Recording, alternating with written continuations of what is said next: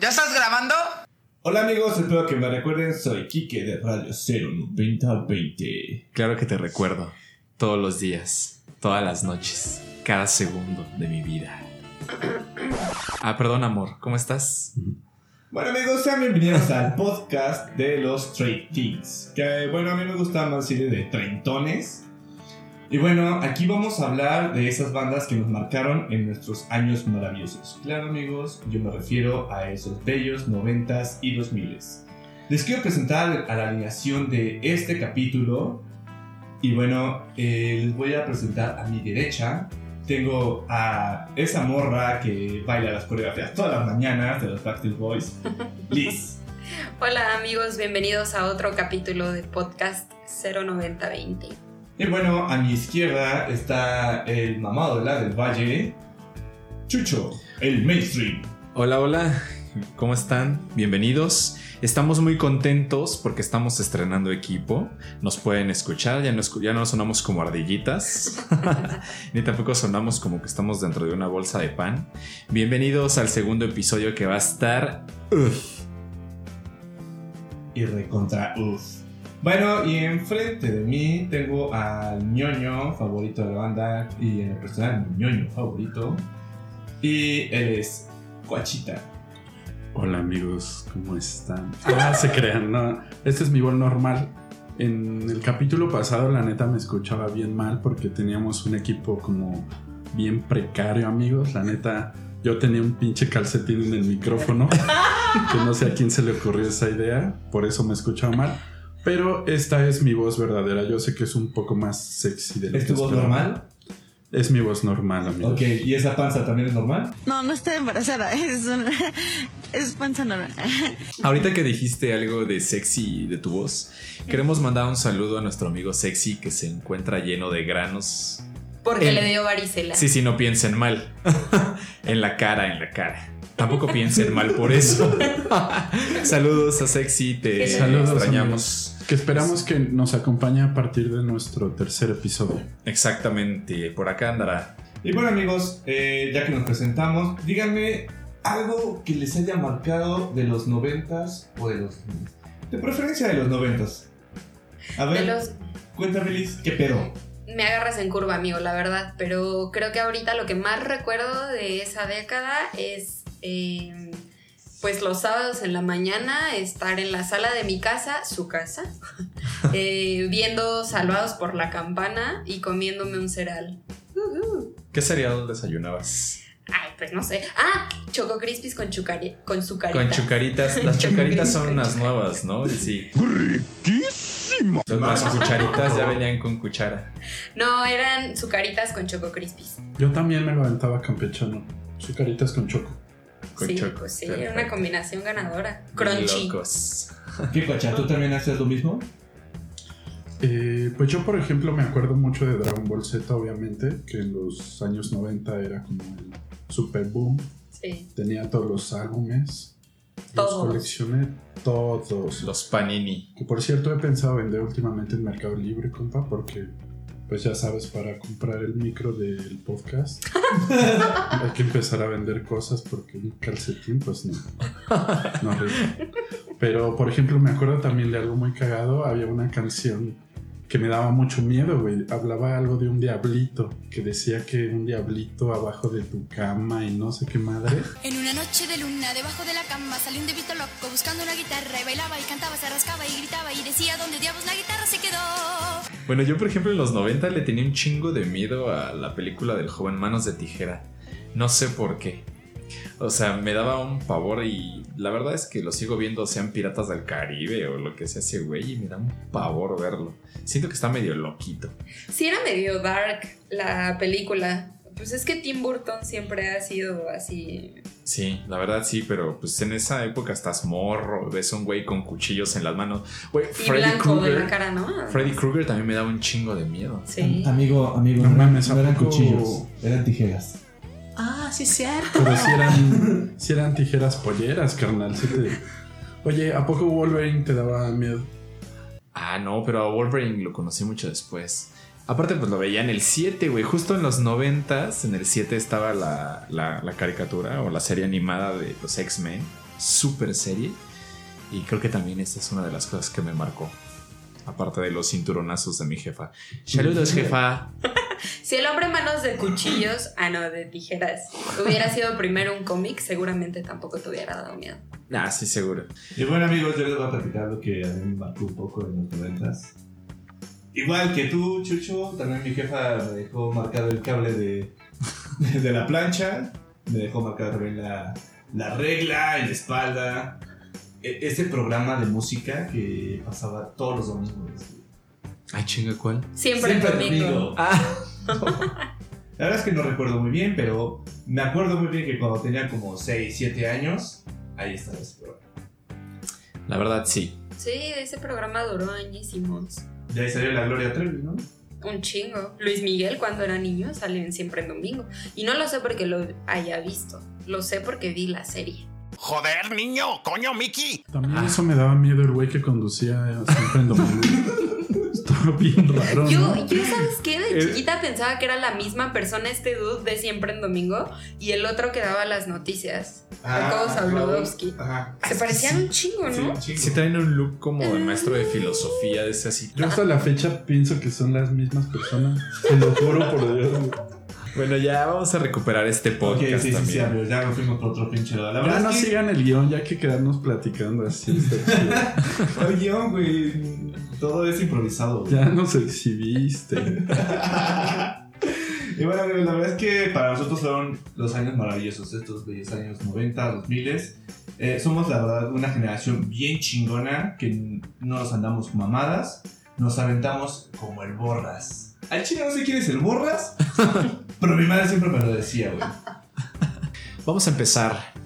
Queridos amigos podcasteros o como se les diga, la verdad no sabemos. Si alguien sabe cómo se le dice a los fans del podcast o a los que gustan de escuchar contenido por estas plataformas, pónganlo en las redes sociales para que nosotros sepamos cómo llamarlos. Y quiero decirles que voy a iniciar con una gran disculpa. Queremos escuchar esa historia Sí, todos. yo también quiero ver cómo te arrodillas, cabrón. De hecho, está ahorita arrodillado con Eh, tengo unas- corcholatas en. unas en el corcholatas en las Y las rodillas, Y dos tabiques en las manos. dos tabiques en las manos. No se merece menos, amigos. Es una disculpa Pero cuéntanos pública. por qué. Cuéntanos por qué. Ok. Si no se dieron cuenta en el capítulo anterior, para los que no lo saben, pueden ir ahorita mismo a Spotify y a escuchar el primer capítulo. Es más, vayan, los vamos a esperar. Música elevador DJ, por favor, allá en la cabina.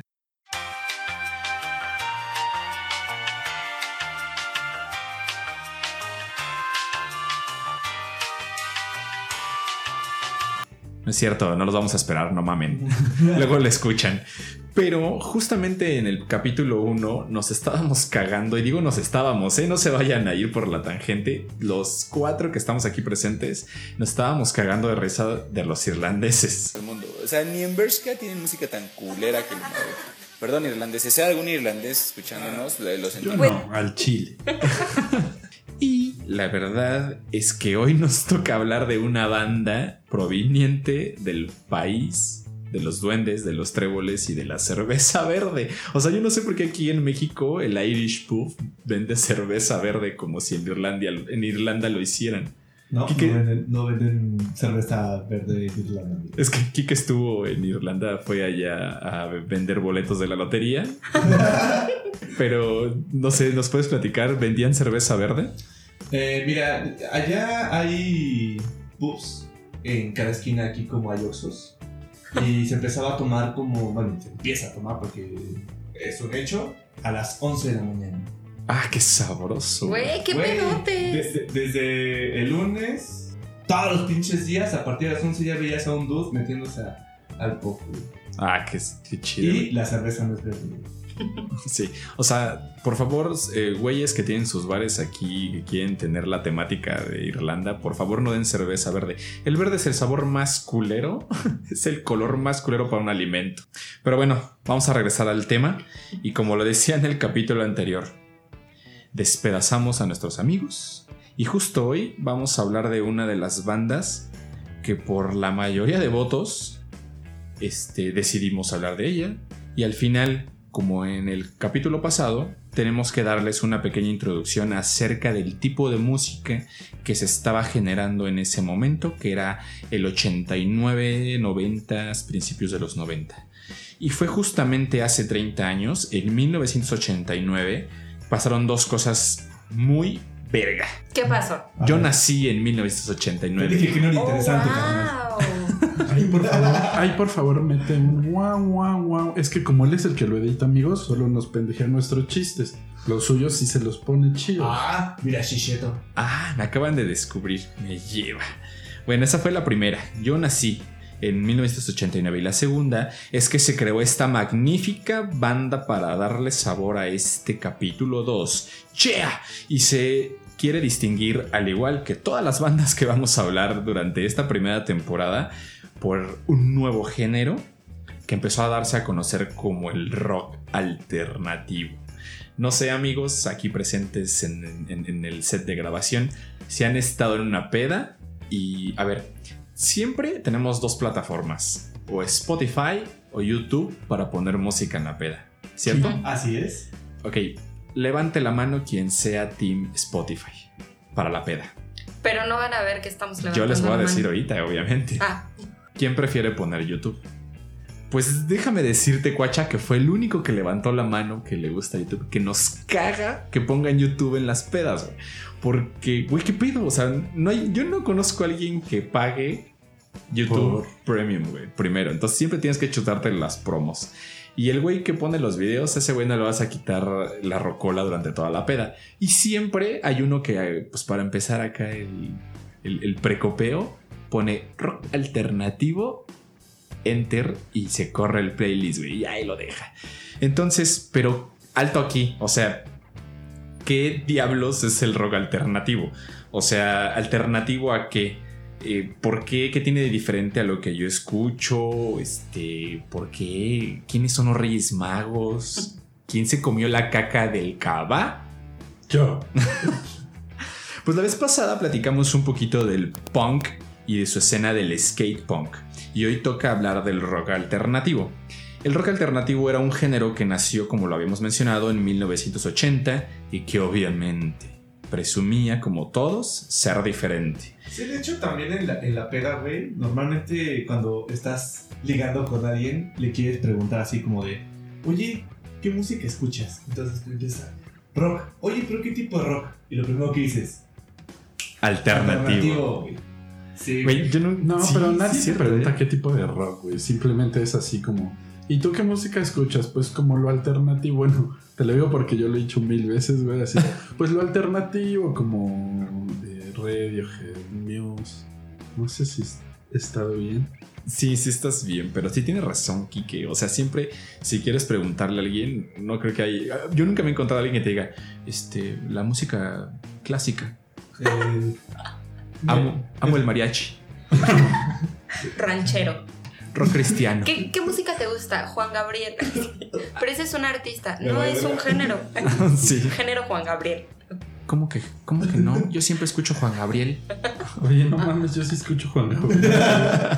Lo sabemos, cuecha. Pero bueno, entonces, qué chiste. O sea, eh, si suena igual, pues ¿para qué quiero yo rock alternativo, no? Y pues la verdad es que la idea del rock alternativo era utilizar nuevos recursos, por eso se hacía llamar alterno, ¿no? Eran nuevos sonidos que iban más allá de una guitarra, un bajo eh, y una batería. Que yo ahí quisiera comentar algo porque entonces lo alternativo no es para siempre alternativo, ¿no? O sea, es finito. Perdonen amigos, Liz se empezó a poner un poco filósofa. No, es que era justo lo que decía Cuachita hace rato, que él cuando decía, me gusta lo alternativo como Muse y Radiohead, pues sí, porque en los 90 estaban usando nuevos recursos como nos estás explicando ahorita, pero hoy en 2019 lo que Ya no antes son sí, alternativos. ya no es alternativo. Ya de no hecho es ya es alternativo. de hecho ya es popular. Pop, Es ¿no? que yo creo que justo ahí está el bache, porque lo que era alternativo antes, ahora ya no es alternativo. Ahora ser alternativo es usar un sintetizador con unos procesadores o algo para generar música, como está haciendo eh, el electro o el reggaetón o el... Pero escuchar puro. Des, no, des, no, des.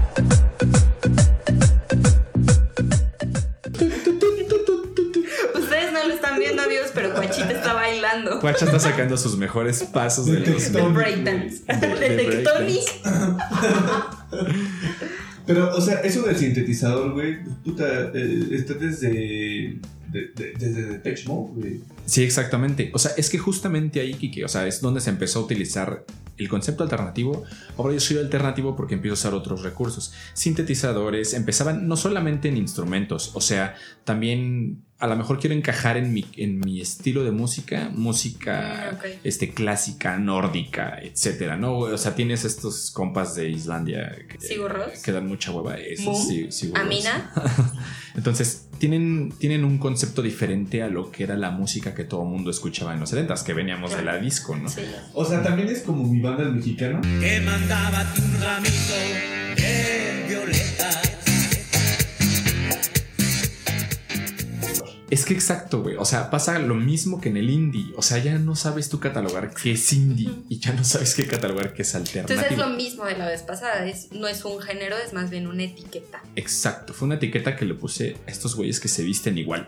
Así. Ok. Ajá. Y algo muy cagado es que empezó a pasar lo mismo, justo como les estaba platicando, que el indie. Ahora resultaba que todo era alternativo y además de estos cambios en la música que estábamos viviendo, pues nuestro planeta, o sea, en, el- en los 90, no solamente se trataba de música, estaban pasando muchas cosas en el mundo, ¿no? Liz, ¿nos puedes platicar un poquito? Claro que sí, amigos. Yo les voy a dar algunos datos de qué era lo que estaba pasando en ese momento en general en el mundo para que puedan teletransportarse a esta década de los noventas, ¿no? Entonces, en temas políticos, pues estaba sucediendo el fin de la Guerra Fría entre Estados Unidos y Rusia. Estaba también el primer animal clonado, que era esta abeja Dolly, ¿sí se acuerdan? Sí. Mi ¿Una abeja o perrita- una Mi oveja? primer perrita, este, Una, una, oveja. ¿Dije abeja? Dijiste abeja. Híjoles, perdóname. Eh, una, una oveja. Mi primer perrita se llama Dolly. Ah, por Ah. ella. Eh, y pues en temas también de tecnología estaba el boom de la web y las .com. Entonces pues empezaba que suburundis.com, todito.com y todo.com. El punto. chat. El y en la parte como de contenido, amigos, como esto de hollywoodenses, series, películas, pues es el estreno de Harry Potter y la piedra filosofal. Además de Harry Potter, amigos, también se publicó el primer capítulo de Los Simpsons. Sin la presencia de un hombre en la casa, puedes volverte afeminada en un segundo. Ay, esta grasa no se quita. Y pues también se estrena Batman, dirigida por Tim Burton, y Volver al Futuro 2. ¿Quiere decir que usted construyó una máquina del tiempo con un auto de Loria? Super películas. Oigan amigos, ¿no se han dado cuenta? Bueno, no se dieron cuenta en el capítulo pasado que cada que nos emociona algo, le hacemos mucho... "Uh", parecemos tías en concierto de Chayanne, güey. Por eso pensé en, ¡Uh, Chayanne! en hacer un sonido distinto a ese porque sí me dio un poco de pena, hermano. ¿Y qué ¿Cómo le vas a hacer entonces? Yo creo que cada que algo me emocione, le voy a hacer como... Estaría como diferente. Sé ustedes, amigos, yo lo voy a seguir haciendo. uh. Sí, porque yo me siento un poco raro haciendo. No, no creo que mi, mi cola salga un... un- A ver, vamos a dejar un, un momento de silencio porque queremos que todas las personas que nos están escuchando hagan. Continuamos. Continuamos. Sí, justo como decía Liz, Batman con el mejor pingüino y la mejor gatúbela, diga quien lo diga, ¿eh? No sé si se acuerdan de esa escena donde Michelle Pfeiffer le lame la cara a Batman. Uf.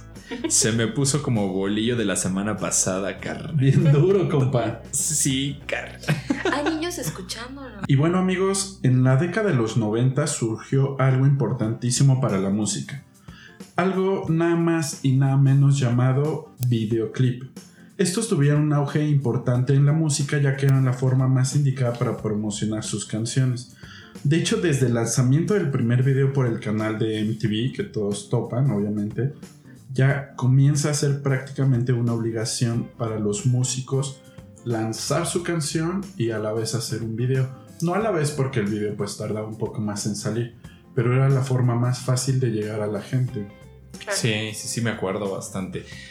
O sea, tengo como mucho en, en- en- en la memoria y almacenado estos videos que se volvían películas, porque eran, eran como comerciales, videos, películas que hacía Michael Jackson, ¿no? Sí, Exacto, aparte les invertían millones de dólares a un video que... ¿Cuánto puede durar un video? Menos de cuatro minutos, Pues obviamente. sí, lo que una Sí, o sea, amiguitos eh, más jóvenes que nosotros, aunque me duela decirlo, yo sé que ustedes van al Oxxo y ven, un, ven que todos los refrigeradores dicen Coca-Cola, güey. Y, sí, perdonen por el comercial, pero en los noventas, Pepsi Rules, o sea, Pepsi era quien Sí. tenía todo, güey. Tenía los Pepsi. Pepsi tenía de imagen de marca a Britney Spears. A Michael Jackson. O sea, Pepsi hacían comerciales, hacía con comerciales Michael con. Michael Jackson. Y entonces, neta, güey, veía exactamente en Volver al Futuro sale Pepsi Light, güey, porque estaban lanzando la Pepsi Light. O sea, era. No había Coca-Cola aquí, todavía no llegaba, era un, o sea, y la neta es que me gusta un poco más la imagen de Pepsi porque tenía como todo, como que interactuaba más con la pandilla, ¿no? Que, que los Looney Tunes, que tu Pepsi cilindro bien chidito y todo, con el popote que sabía llanta, güey. Es- Oigan, por ejemplo, ¿qué, justamente qué artistas creen que hayan gastado más en sus videos musicales? En la producción de los videos. En la producción, exacto. Claro, Michael Jackson de hecho es el que más ha gastado en un video, Creo que odio a Michael Jackson. con la pobre cifra de, ¿cuánto crees? ¿Tres? 7 millones de dólares. Ay, pero no, yo te iba a decir Pues tres. ese güey tiene una montaña, bueno, tenía una montaña rusa en su casa. En su 7 video, millones no es nada para él. Justo ese video es el más caro de la historia. Lo hizo con su hermana eh, Janet Jackson. Y en segundo lugar, ¿quién creen que está? La Eh. reina del pop. Justamente Madonna, ella gastó 6 millones de dólares. Pues sí, pues justamente es que las, las marcas empezaban como a pues, meter la cuchara, veían ahí estaba el pan y empezaban a hacer estos videos, ¿no? Pero yo sí súper fan de Michael Jackson, recuerdo un chingo el Pepsi cilindro que tenía los ojos de, de Michael Jackson, así, estaba muy chingón. A partir de ahí todos le decimos pepsilindro a, a cualquier cilindro para tomar agua, ¿no? Sí, güey. El famoso pepsilindro. Bueno, Es más, vamos a poner de moda otra vez la palabra pepsilindro. pero los millennials ya no creo que les digan pepsilindro. Sí, a ver, eh, por favor, millennials. Yo sé que nosotros somos millennials, Tal pero vez, eh, Cámara, más- amigos, pónganse tal vez a partir de ahora le digan malumindro, güey. Yo- Cómprame mi malumindro, mamá. Oigan, también en esa década de los noventas fue la fiebre del pop. Todo el mundo escuchaba y hacía pop. ¿Se acuerdan de la ronda de la rola Wonderwall de Oasis? Sí, icónica. Super insignia de esa época. Qué dato curioso, amigos. Hasta hace una hora Liz pensaba que era Corco Bane. ¡Qué mensa! Póngale cero. Algo así como Corky Thatcher. Chiste noventero, disculpen también. Bueno, pues este vato fue el expositor del rock grunge. También surgen eh, bandas poperísimas como Backstreet Boys, Spice Girls, por ejemplo, NSYNC. Pero amigos, espérense, antes de entrar a, a platicarles ya de lleno de, sobre el- los cranberries, eh, también quisiera decirles como algunos éxitos musicales de la década, que eran, por ejemplo, Radiohead, que estaba conquistando el mundo con Creep, mi Shakira cuando era chida, estaba cantando ciega, sordomuda, torpe tras detestar. El Kurt Cobain. No es cierto, amigos, obviamente sabía que era Kurt Cobain. No, Eh, no, no es cierto. este, eh, bueno, Nirvana tenía Smells Like Teen Spirit. También estaba la Macarena, que sigue sonando hasta el momento en todas las bodas. Rayando el Sol con Maná. Y La vida es un carnaval de Celia Cruz. Bueno, pues ya saben de qué vamos a hablar, de los Super Cranberries. Y mientras nuestros jefes estaban disfrutando de todos los manjares de los cambios en los 80s, pues en Limerick, por favor, queridos irlandeses, si no pronuncio bien su ciudad, háganmelo saber. Este, que es la tercera ciudad más poblada de Irlanda durante 1989, se empezó a hablar de una banda formada por cuatro compitas, ¿no? Y pues todos los. Pues todos decían, "Ay, pues hay una banda ahí de cuatro compas. Y pues, oye, ¿cómo se llaman? se llaman, o se hacían llamar, mejor dicho, The Cranberry Sauce, ¿no? Nuestra traductora nos quiere decir qué significa esto. Por favor, traductora. Los arándanos nos vieran. Gracias, traductora. Qué amable. Pues, por favor, páguenle la tra- me, me dijo, me mandó un correo la traductora y que, este, licenciado, sí lo molesto con, con la raya. Oye, como que tu traductora tiene bronquitis o algo, ¿no? No, es- no es normal esa Es voz. que fuma mucho, fuma mucho. Es que Lolita ya la vi. Ya, dejamos en paz a nuestra traductora. Si algo está escrito en la Biblia es que si juntamos a más de dos cabrones a hacer algo, lo vamos a hacer mal o vamos a hacer pura estupidez. Por eso está aquí Liz. Sí, exacto, la verdad es que sí. Y pues bueno, aquí lo que según se sabe es que se intentó hacer como ese jueguito de palabras, ¿no? Y como se pronuncia igual que de cranberry sauce o, o- o- o la salsa de arándano, ¡Qué Pues- cómicos! Qué chistosos, son unos pinches stand-up, güey. Luego, luego. Pum fama, güey. Pum, fama, sí, güey. La neta es que nadie le daba gracia, pero ellos juraban que era un super juego de palabras. Y eh, la neta es que esta banda pues no estaba ofreciendo nada nuevo para la época, más que un nombre súper feo y cagado. Seguían siendo las mismas guitarras punks con letras bien chafas. Y justo aquí es donde entran nuestros primeros personajes, amigos.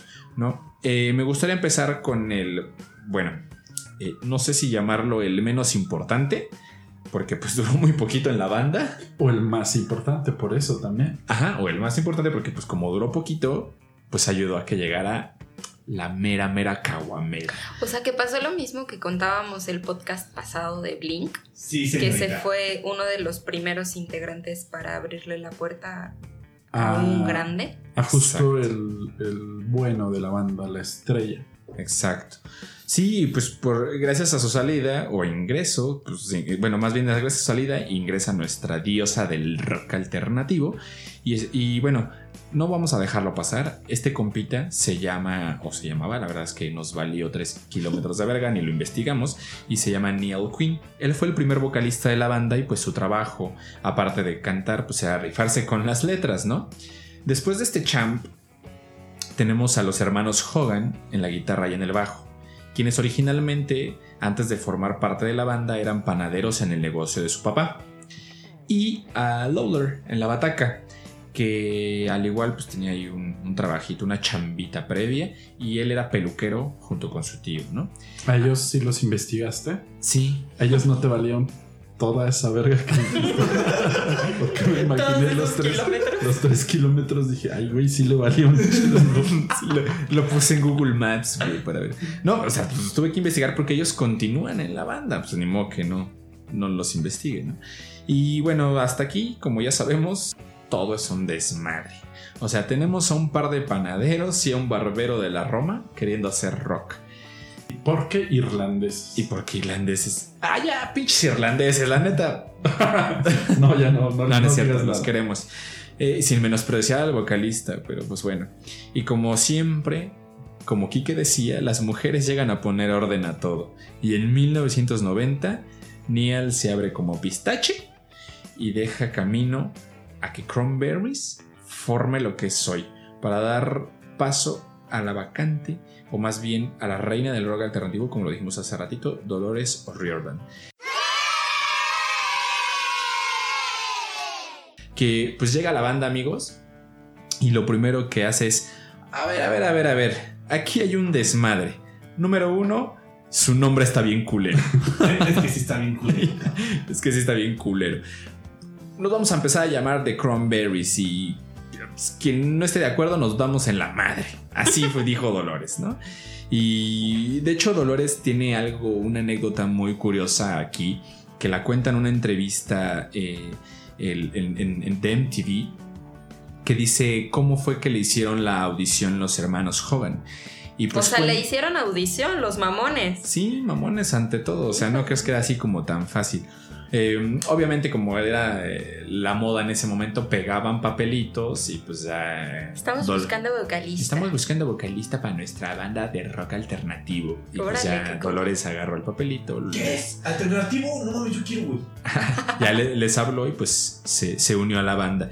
Y cuenta que los hermanos Hogan invitaron a todos sus compas, así como a una peda en la casa, Así de, oigan, ¿qué creen? Pues va a venir una, va a venir una chava que quiere entrar a la banda, vengan a verla y que no sé qué.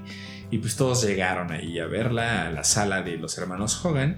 Y obviamente eh, ella misma dice que le contaron los mismos eh, presentes en la, en la audición que estaban listos para ver a una chica entrar por la ventana con la típica minifalda de cuero, güey, y las Látex, medias de res. látex. No sé por qué puedo imaginar esa escena perfecto. O sea, por eso seguramente invitaron a sus compas a la audición de Dolores. Sí, o Han sea, de haber dicho, dijeron, esta es una, es una chica la que va a venir aquí a, a- a cantar. Todos dijeron, ay, déjame ahí- a ver, a No, ver, Dolores- eh, sí era guapa, la verdad, pero siempre fue muy flaquita, muy menudita. menudita. Nunca Sí, fue exacto. piernota ni nada de eso. No, pero- pero tenía, o sea, a mí se me hacía muy bonita Dolores. Sí, sí, Y, de hecho, curioso porque pues mientras todos estaban esperando este estereotipo rockero de los noventas, Dolores llegó como maestra de civismo con un conjunto rosa pastel y un teclado en la mano, ¿no? Así dijo, ¿qué obo? Ya llegué, ¿dónde me conecto? No, pues pásele, pásele, maestra. Ya llegó, se conectó y empieza a tocar una de las canciones que les vamos a hablar al ratito. Y sin más ni más les dejó la boca abierta y cara de pendejos a todos. Es, eh, eh, en un documental de MTV cuenta que en la audición, o sea, esta audición, esta historia que la estamos escuchando fue un miércoles. Y para el domingo Dolores ya tenía la rola que quería empezar a grabar con ellos. Entonces fue justo aquí donde la banda de los hermanos Hogan empezó a tener más éxito a nivel local con su primer EP en 1991, que fue el primer, la primera grabación de estudio que tuvieron. O sea que básicamente Dolores podría decir, ustedes no me escogieron a mí, yo los escogí a ustedes como mi banda. Pues no lo quería decir, pero sí. Sí, exacto, ya para Yes, sí, girl sí. Ah, sí, no. Para 1992 firmaron con Island Record, la, disco- eh, la disquera que en este momento estaba teniendo a bandas muy poderosas como YouTube. La neta, pues bueno, para mí no es tan poderosa, pero... Y en 1993... Todos sus fans de YouTube se Sí, van a ir no mames. siempre diciendo comentarios de los que te vas a disculpar al siguiente Próximo podcast. podcast. YouTube. Sí, y en 1993 dieron a conocer su primer disco, Everybody Else Is Doing It, So Why... ¿Qué pedo con el nombre? Sote. Everybody Else Is Doing It, So Why Can't We? O sea, en español, por favor, traductora, de nuevo. Todos los demás lo están haciendo, así que ¿por qué no lo hacemos? Muchas gracias, traductora. Qué gusto que nos está ayudando. En este disco se encuentran los dos primeros grandes éxitos, súper favoritos de todos los que estamos aquí, Dreams y Linger. Y favoritos también seguro de los que nos están escuchando. Sí, por favor, mocosos, si no lo han escuchado, vayan ahorita mismo a YouTube o a Spotify, busquen primero, yo creo que primero Linger y después Dreams. Ese sería el orden para que digas, ah, qué suave, ah, qué chingona letra. Y así ya te quedes con los con los con, con Cranberries. Para este entonces ya escuchábamos a The Cranberries como una banda llena y buena de vibra.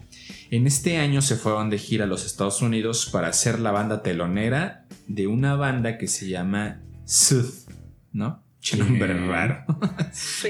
Y aunque la gira se canceló porque Sooth no tuvo un buen recibimiento, ¿qué creen que pasó?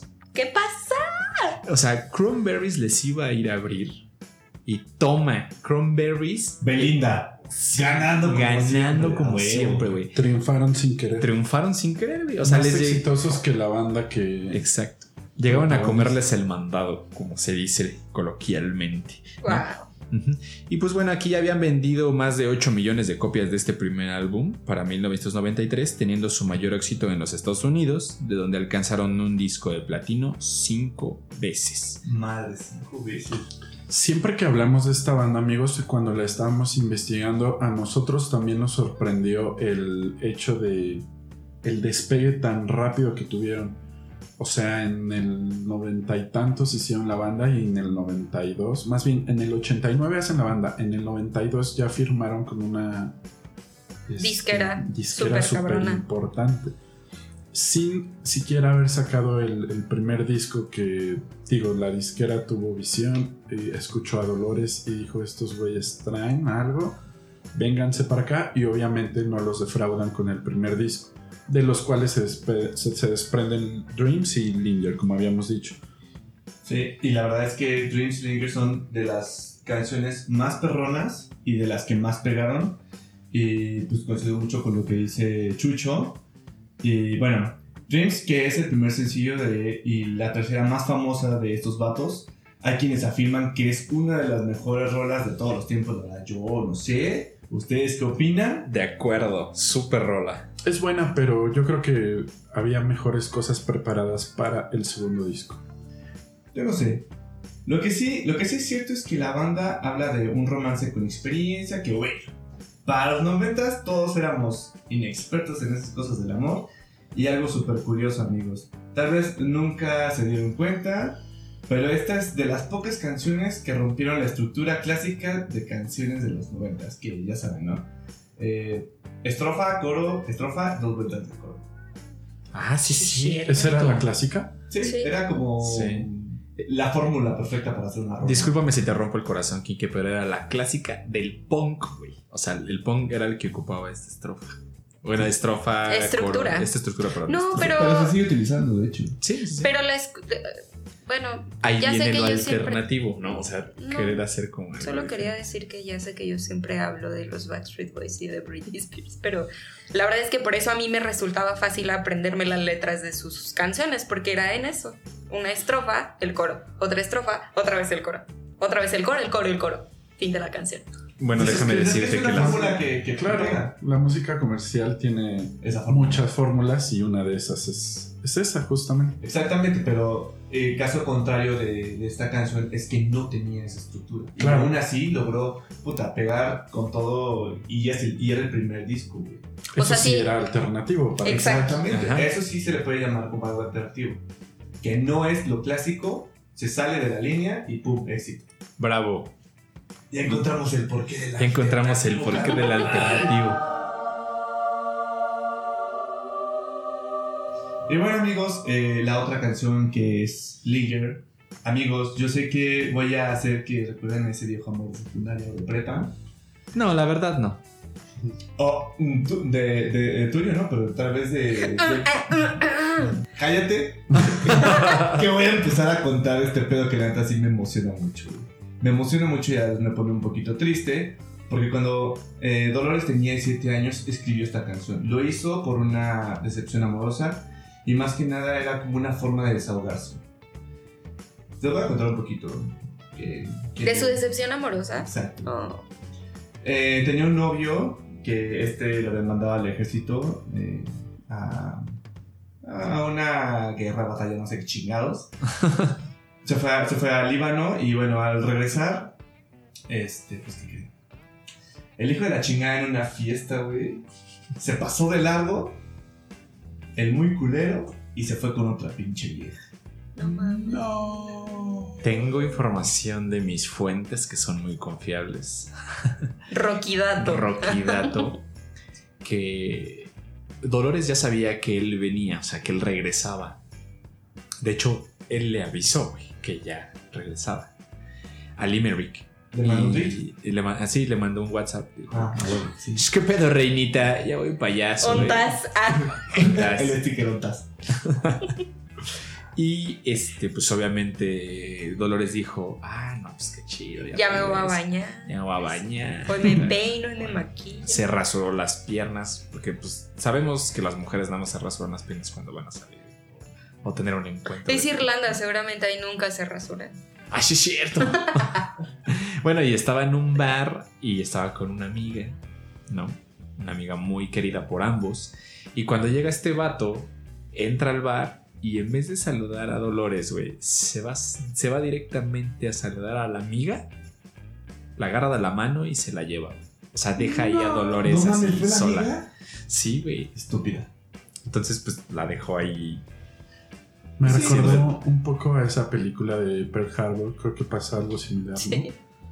El güey regresa de la guerra y. Algo de un ejército de que se van, regresan, ya estoy con tu amigo, perdón. Ándale, ah, pero sí te amo. Vénganse los dos. Aparte. ¿me estás diciendo que Dolores escribe Ninja a los 17 años? Ajá, sí, güey. Y es, es que esta es una canción total Espera. de rechazo a amor, güey. ñoñidato. Está comprobado que entre más chico eres, Entre Más joven, Joven. entre más joven eres, amas con más intensidad. O sea, entre más joven eres, cuando te enamoras, tu cuerpo libera, no sé, no me acuerdo qué sustancia, la va eh, liberando en menos cantidad conforme vas creciendo. No Entonces, mames, estoy cuando vean- deprimida, amigos. Cuando vean a los morros de seco llorándole a una morra, Real, lo estoy real, sintiendo. va- es, es la vez que más van a amar en su vida. Ah, qué feo, güey.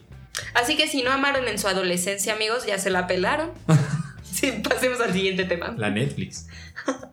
Pero bueno, amigos, pues ya eh, después del inicio de la banda, ya que nos contaron cómo fue que llegó Dolores a la banda, su primer disco, su firma con la disquera, su éxito accidental en América, pues viene el éxito oficial de la banda, ¿no?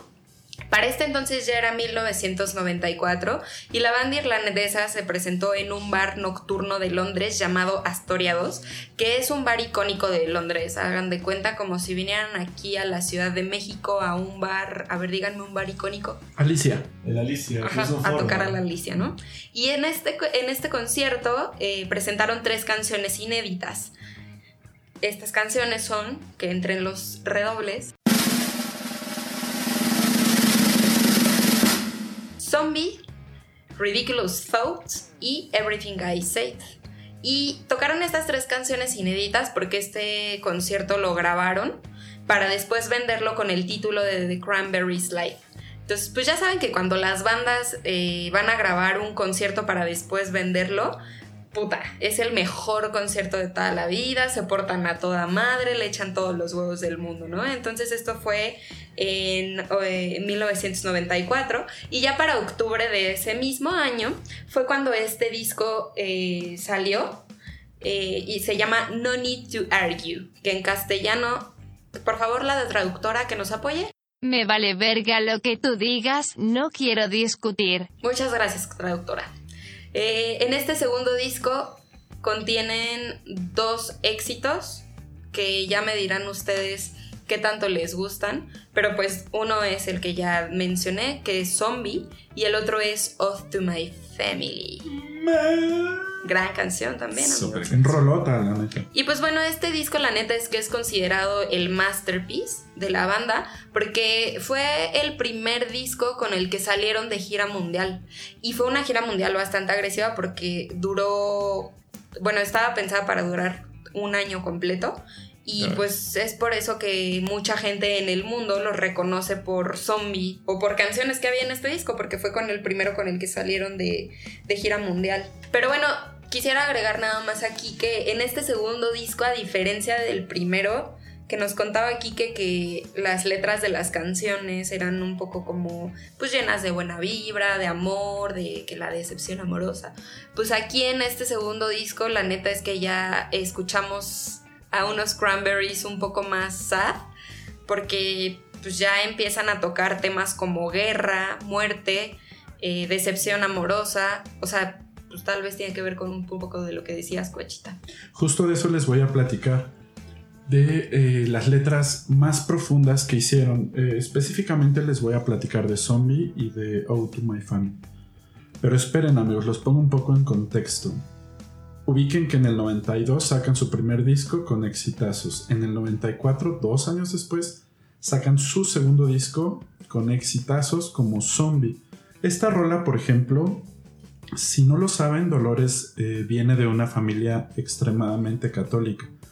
De hecho, iba a misa siete días a la semana. O sea, Diario. Cabrón. diario, De hecho, yo aquí tengo un roquidato. Se llama Dolores porque su mamá le puso ese nombre en honor, no sé si se dice así, pero a la Virgen María de Dolores o something like that.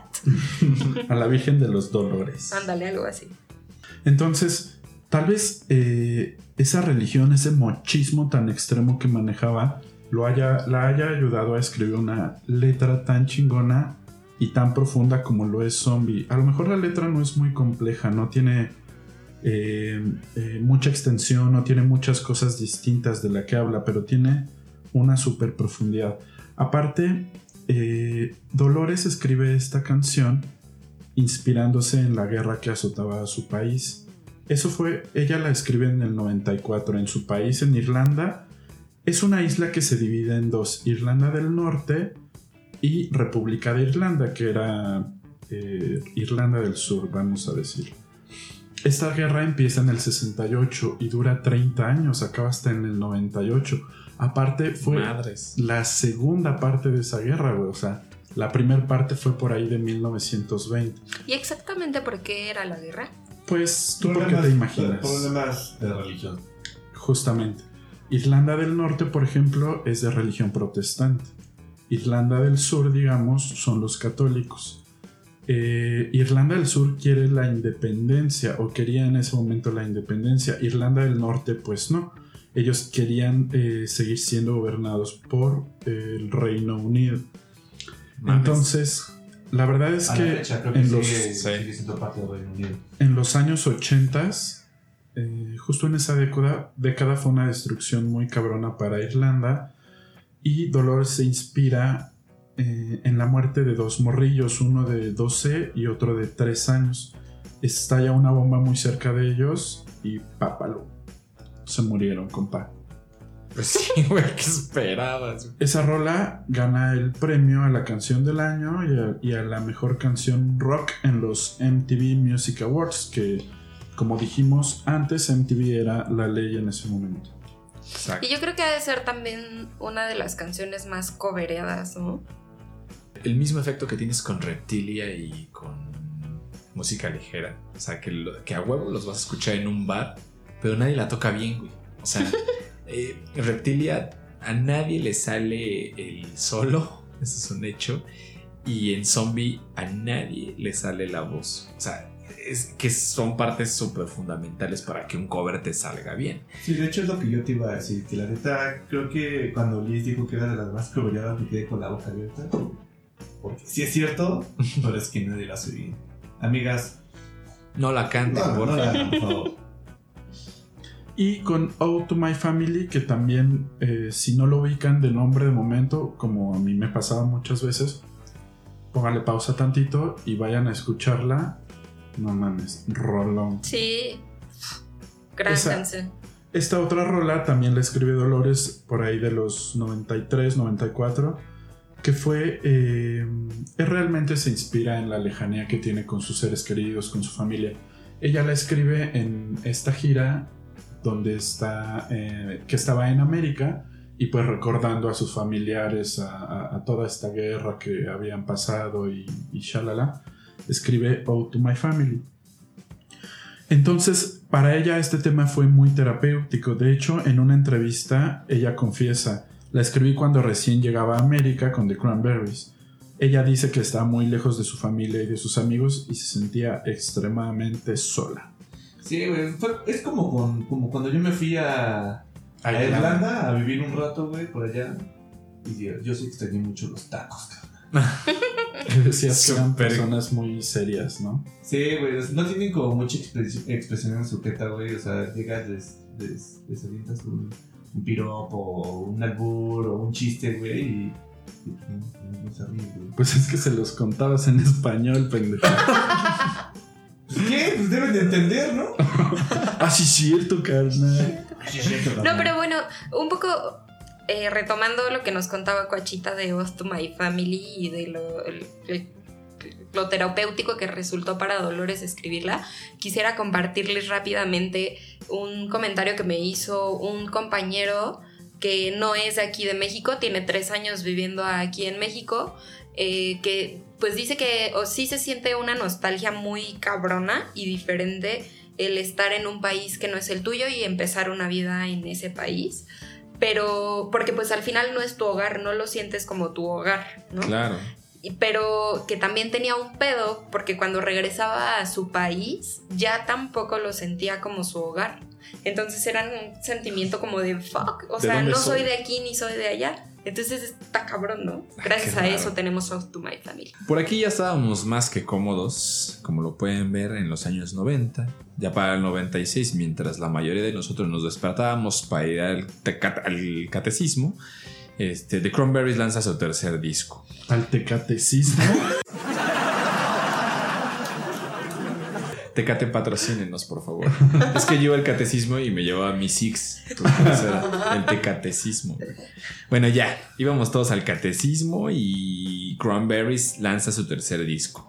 En este CD, pausa. Para los que no saben qué es un CD, vayan a preguntarle a alguien que ya vean por ahí que camina medio lento o que se está quejando de las rodillas. Él seguramente les va a decir que es un CD.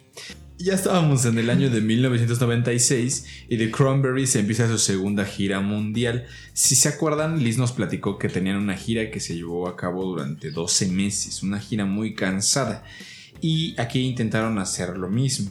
Pero bueno, ya pasamos por la fama, ya pasamos por la formación de la banda y aquí es donde empieza el primer batch, donde la banda empieza a tener como sus Ush, ya empieza a valer verga todo. No todo es miel sobre hojuelas. Y pues justo en esta este, gira fue cancelada. ¿Por Pues, qué? Empezaron los pedos en la banda. Por un lado, había dos problemas. Por un lado, Dolores empieza con problemas de anorexia.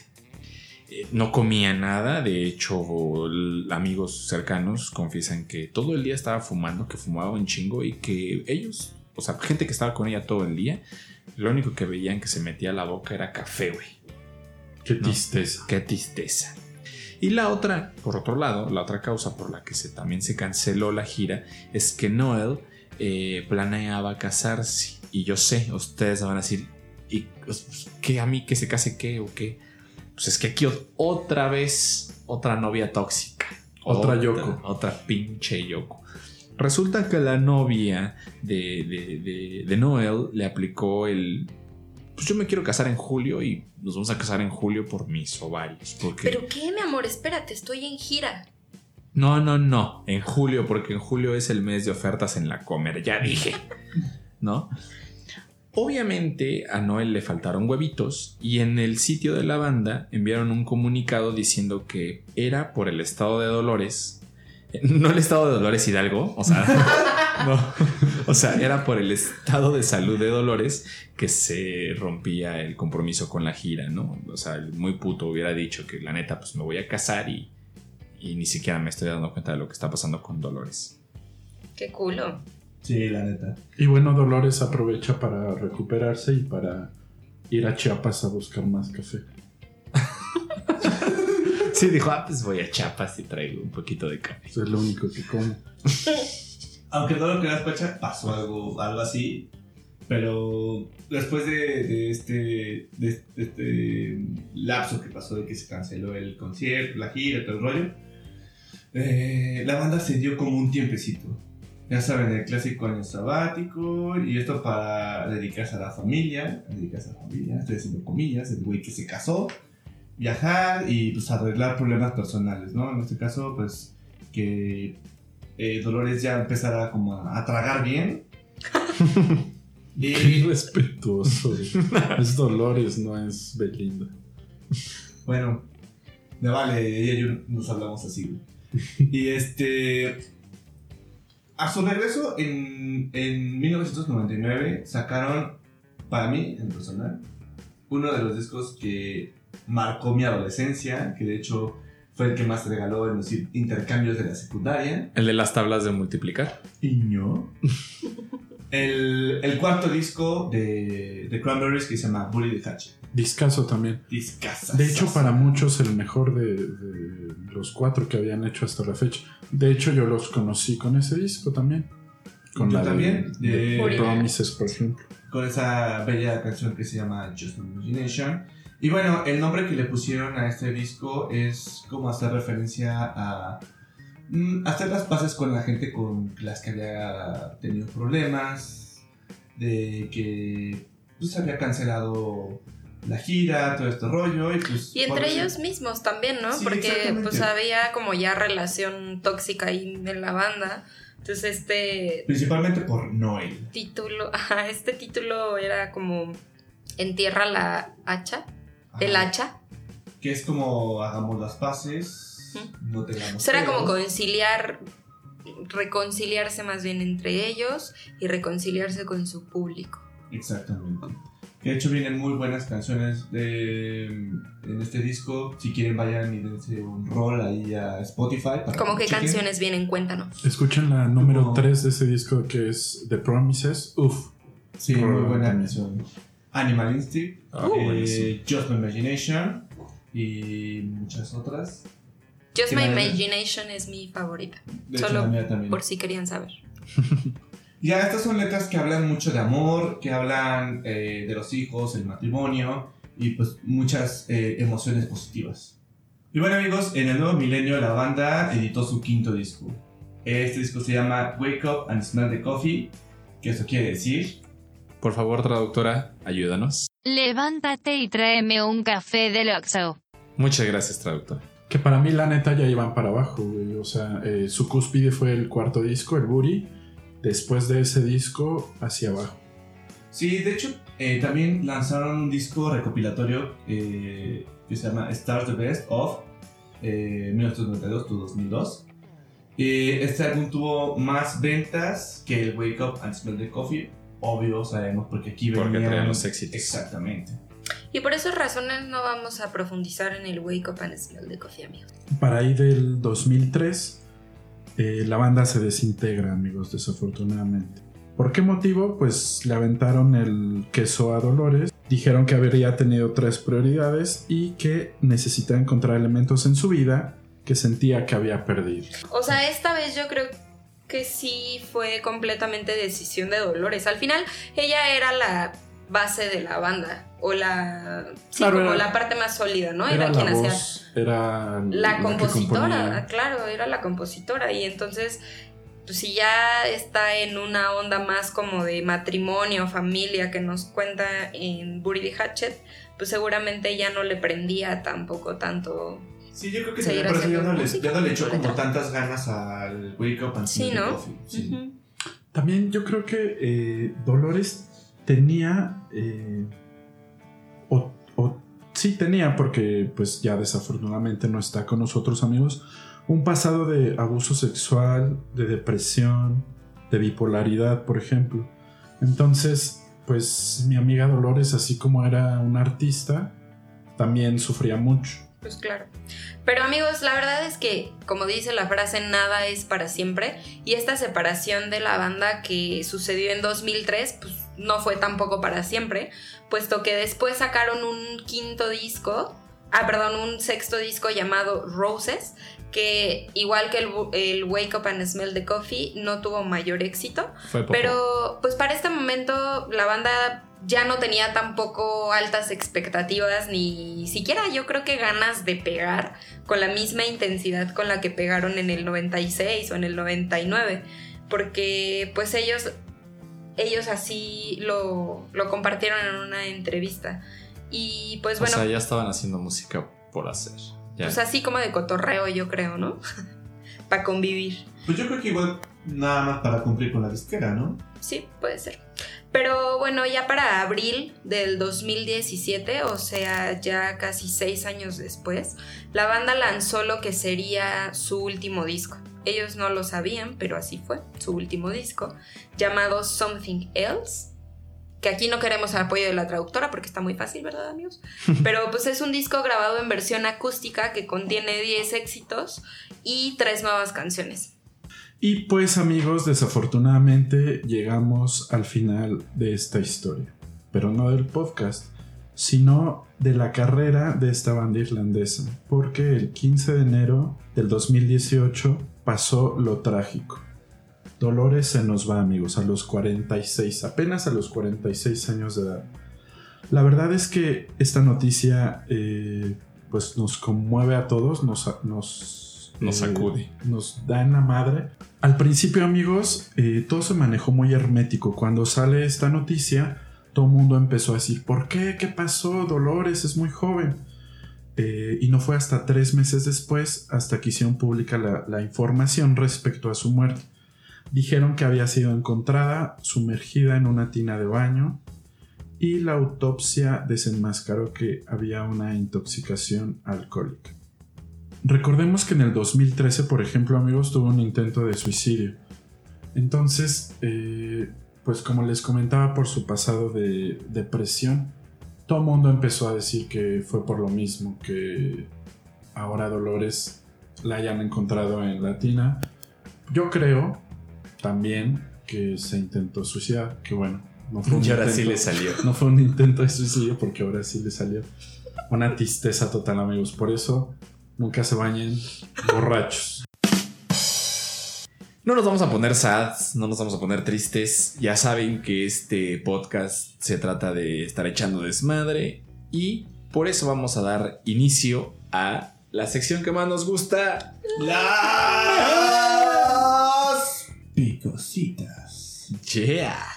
Justo. Para los que no saben qué son las picositas, eh, vayan de nuevo al capítulo anterior, los volvemos a esperar. No, no es cierto, ya no los vamos a esperar porque ya estamos hasta la madre, ya queremos acabar el capítulo 2. Y las picositas son esas notas que pocos saben, que son, este, pues ya sabes, el chisme de... De lavadero, de lavadero, El chisme para que agarren sabrosón. su tacita de café, amigos, prendan su cigarro, esto No. ya se puso bueno. Lo morbosón de la banda, amigos. Lo morbosón de la Los banda. Chistes, ñe- digo, los chismes ñeros que les gusta saber de las bandas. Perfecto. Yo quiero empezar con la primera. La picosita número uno va un poco acerca de lo que estaba publicando la prensa en ese momento. En 1995 un periódico canadiense publica en el encabezado que Dolores salía a cantar sin calzones. ¿Qué, pedo con ese periódico? Era como la TV Notas del 95, ¿o qué? Sí. Oye, entonces así que digas mocha, mocha, mocha, mocha, mocha, mocha, no era, güey. No, yo creo que te faltaron dos mochas más. Pero no, definitivamente no. Entonces, no solamente el periódico decía que andaba sin calzones, sino que aparte la fichaba de que chingo de pelo. Nada de ni una podadita. Que decían que, pues ya sabes, que Dolores estaba como esquina de peluquería. Con un chingo de pelo. Y este, obviamente a Dolores, pues no le daba importancia a este tipo de cosas. Le valía 3.14, 16 hectáreas de verga. Pero su esposo no pensaba igual, ¿no? O sea, su esposo decía, a ver, a ver. Pues, ¿qué pasó? Eso es mío y de mis hijos. Por lo que, obviamente, Dolores se enreda en un juicio, el cual Yo gana. pensé que se enredaba en su propio pelo. No, no, no. No, porque pues sí se lo cortaba. Eh, Se enreda en un juicio, el cual gana, y el varo que obtuvo tras la demanda lo dirige al 100% a una fundación que apoya a niños en situación Ay, de pensé que guerra. peluquería. Niños en situación de peluquería. Oye, no, pero qué buen pedo. Qué buen pedo Qué de buen Dolores, pedo. la ¿Buen verdad. Qué buen pelo.